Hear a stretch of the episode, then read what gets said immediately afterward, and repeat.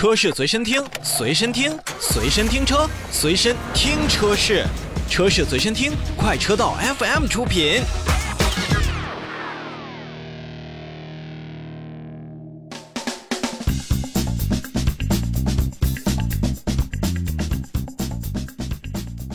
问大家一个问题啊，这成都车展已经落幕了，相信这些天呢，大家在网上或者说是现场已经都看到了不少的新车亮相啊，或者说是上市。在亮相的新车当中呢，您最喜欢、最关注的是哪款车型呢？是不是全新的第四代嘉华，还是广汽丰田的国产塞纳，或者是北京现代第一款的 MPV 车型库斯图？的确啊，这三台 MPV 车型的出现，一下子把本届车展的这个定调，或者说是很多消费者的目光全吸引过去了。我们之前说车展好像都是看其他车型的 MPV 呢，也就是在展台的一个角落展出一下就完了。但这次确实有一点喧宾夺主之味啊。但市场呢，终究还是以这种热度、销量来计算，所以 SUV 依旧是咱们绕不开的话题。那今天呢，就跟大家一起来看看这成都车展上我们见到的 SUV。不知道啊，这些车型当中有哪一款车是您比较中意的？首先呢，让我们看在车展之前就已经上市了，让我们等待很长时间的一汽丰田的皇冠陆放终于上市了。那新车呢是推出了两驱版和四驱版，共计六款车型，市场指导价呢是二十七点五八万元到三十五点零八万元。那熟悉陆放的朋友都知道，它也是基于丰田品牌旗下的 TNGA-K 架构来打造，外观上使用了北美市场当中汉兰达 XSE 运动版的外观套件。与广汽丰田汉兰达相比呢，皇冠陆放在前脸的设计上呢是更加凶狠的，这一点呢很多的朋友们我相信都已经熟悉了。那不管是车头的中网，还是更大开度的进气格栅，皇冠陆放在前脸的气质上明显的有更多的这种力量感。作为 SUV 市场当中个头算比较大的一个，皇冠陆放它的轴距是两千八百五十毫米，那这个轴距的数据呢，让消费者在前后排都应该能找到不错的这种乘坐位置，而且呢后备箱也有五百二十毫米的一个进深，可以满足日常咱们出行的这种各种需求吧。那配置上呢，皇冠陆放也是要加强自己的静谧性，比如说在前风挡，包括侧挡风，都是采用了隔音玻璃，并且呢，车身呢大部分也都是装备了隔音材料以及减震材质，同时啊，也是配合着丰田的智行安全系统，再加上驻车辅助、全景监控、脚踢式感应式电动尾门、HUD 的抬头显示、语音交互等等，让皇冠陆放在配置上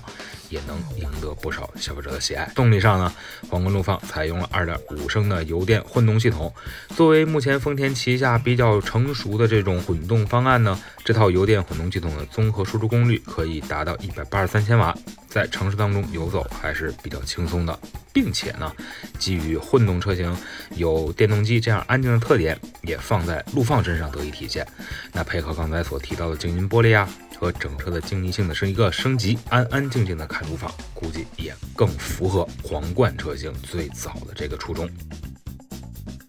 好，再来看看 Jeep 的大指挥官。七座的市场呢，尤其是 SUV 市场，永远不缺竞争。那刚说完皇冠的陆放。Jeep 品牌的新大指挥官也是在成都车展上进行了一个上市，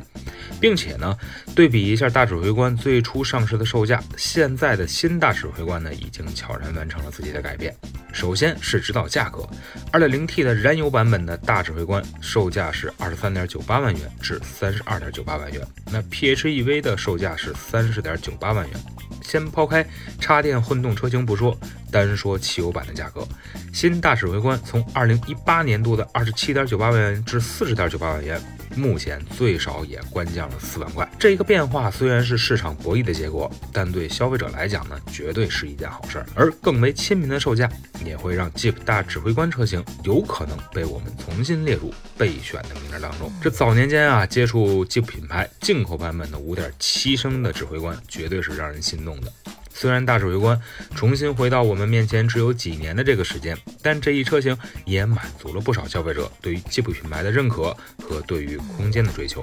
那外观上呢，新大指挥官依旧有全场景 SUV 的气势，不管是你把它放在日常通勤，还是周末出游，大指挥官沉稳的样子都应该是一一满足的。和指南者一样，大指挥官在前脸处呢也是进行了升级，比如说烫印处理的七孔进气格栅与全 LED 的大灯相连。配合贯穿的尾灯，让新大指挥官的前脸和尾部都有了一些新鲜感。内饰虽然没有推倒重建，但新大指挥官的全系都是配备了真皮座椅，并且呢还可以通过选装打孔绒面以及 Nappa 材质相混搭的这样的座椅，让舒适性更上一个台阶。ACC 自适应巡航系统。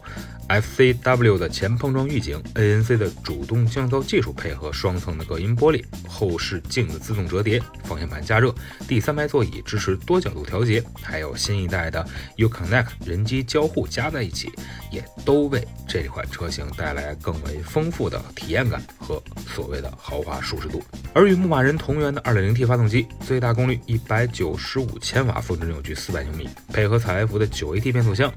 那也是兼顾了动力和燃油经济性，而同期上市的大指挥官 PHEV 车型也使用了 2.0T 发动机作为基础动力源，配合70公里的纯电续航里程，基本可以满足城市上下班代步以及日常通勤的需求。理想状态下呢，最低还有每百公里1.6升的油耗，也能让大指挥官的 PHEV 车型带来最多900公里的一个超长的续航。吉普品牌近年来并没有在销量上取得特别出色的表现，但旗下的不少车型呢，还是获得了不少消费者的关注和喜爱。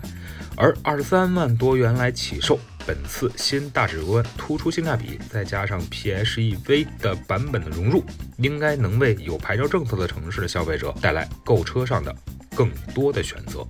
聊完了两个合资品牌，咱们再来看一看我们自主的品牌。先看看奇瑞。上海车展中呢，奇瑞汽车发布了自己的鲲鹏动力，不管是在动力还是在经济性上，都有着不错的这种数据。所以呢，这一次瑞虎7 Plus 的推出也是让我们更加期待的。外观上呢，瑞虎7 Plus 采用了全新的设计，前脸呢使用了现在更多的品牌愿意使用的星钻的前格栅，配合矩阵式的 LED 大灯，会让车辆呢显得是更为动感的。而车顶的行李架也使用了炫光模式，让车辆夜晚驶过的时候会更为吸睛。都说现在是年轻人的天下，这 Z 时代的人群呢也慢慢改变着市场，让年轻人喜爱，就不能光在外观上做文章，内饰当中也要更有吸引力。所以啊，瑞虎7 Plus 不仅采用了环抱宽体的座舱设计，更是全系标配了24.6寸的一个双联屏以及八寸的空调触摸屏。此外呢，索尼的定制音响系统也会为年轻人带来更好的视听感受。车机方面，虽然没有使用最新的雄狮智云的4.1系统，但瑞虎7 Plus 首次搭载与 FaceCar 智能创新团队联合打造的虚拟助手小齐智能车管家，那日后也会通过 OTA 的形式来不同升级，来为车主带来常用常新的这样的感觉。虽然车展中只是亮相，但在介绍当中呢，咱们也是知道了。像瑞虎7 Plus 的车型呢，会搭载两款动力，一个是 1.6T GDI 加上七速双离合器的鲲鹏动力，最大功率145千瓦，峰值扭矩290牛米。这个数据呢，已经达到了此前一些合资品牌 2.0T 发动机的功率和扭矩数据。而 1.5T CI 再加上48伏轻混的这样的瑞虎7 Plus，则在油耗上会有更多的表现。最后，咱们再来看看魏品牌的新车马奇。之前呢试驾过不少微品牌的车型，外观不错，内饰不错，动力也不错，但油耗呢不低，这个顽疾一直存在于魏品牌的车型当中。为此啊，消费者包括我们自己可真没少吐槽。那去年长城汽车呢推出了自己的咖啡智能平台之后，魏品牌的车型呢也是进入了混动时代。而这次车展之上呢，目前最省油的魏车型马奇朵也是开启了自己的预售工作。外观上，马奇朵还是延续了魏品牌家族的一个设计风格，前脸的六边形的格栅，配合大灯组和尺寸更大的前包围进气口之后，让整车呢也是更加富有攻击性的。但是在凶狠的外观下，马奇朵的内部设计啊，则让人显得更为柔和。比如说双幅的方向盘、环抱设计的中控区域、A.R. HUD 十四点六英寸的中控大屏，以及更为吸睛的换挡杆的这样的造型和材质，都让马奇朵车型看起来更为简洁和科技。作为长城汽车首款搭载智能混动 DHT 的车型，马奇朵相较于传统的混动车型，一开始就是告诉消费者，我们拥有快、顺、静、省这四个特点。别看排量只有一点五升，但是起步阶段零到六十公里每小时，差不多有四点一秒左右，油电混动模式之间的这种切换，